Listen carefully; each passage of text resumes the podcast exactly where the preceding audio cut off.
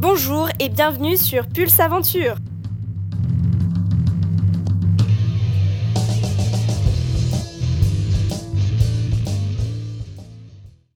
Aujourd'hui, nous continuons l'histoire de l'escalade en forêt de Fontainebleau.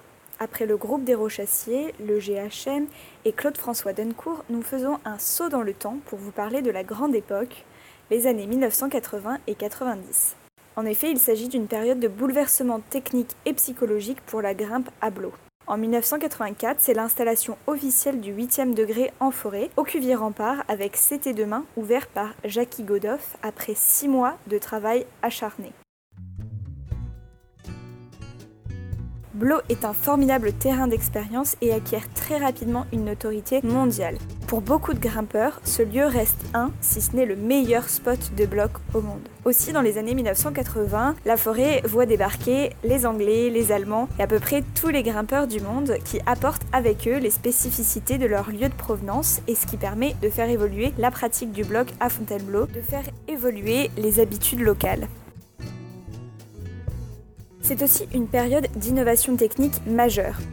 Pour n'en citer qu'une, par exemple, l'invention du tapis de réception destiné à protéger des chutes, les fameux crash pads inventés par Jo Monchaussé. Ces tapis n'existaient pas jusqu'alors en forêt de Fontainebleau et il s'agit d'une véritable révolution en matière de sécurité.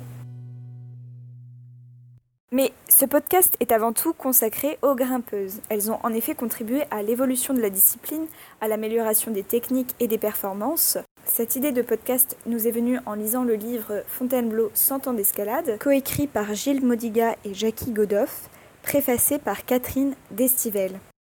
Initiée très jeune à l'escalade, elle découvre la forêt de Fontainebleau à 3 ans, devient bleusarde à 11 ans en 1971 et très rapidement devient la meilleure grimpeuse au monde dans les années 80 en réalisant les voies les plus difficiles des Alpes françaises.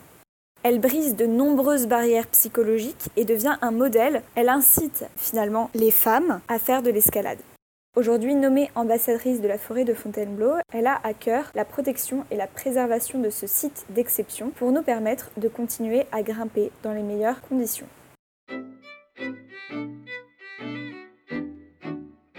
La pratique du bloc au féminin n'est absolument pas nouvelle, puisque une femme assidue au dimanche des Rochassiers, Alice Agussol, est devenue l'une des meilleures alpinistes françaises avec Micheline Morin, sœur de Jean-Antoine Morin, tous trois membres du groupe de haute montagne entre les deux guerres. En 1994, Dani Rich est la première femme à réaliser un 7C, le fameux AB Resina au Bacuvier.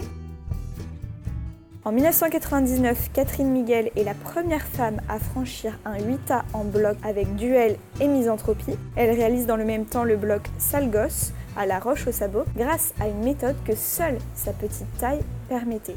Toutes les photos des blocs sont à retrouver dans l'article sur notre site internet. Aujourd'hui, l'escalade est un sport autant pratiqué par les hommes que par les femmes. Le bloc est devenu la pratique la plus moderne de l'escalade et Fontainebleau reste un lieu privilégié d'entraînement et de performance.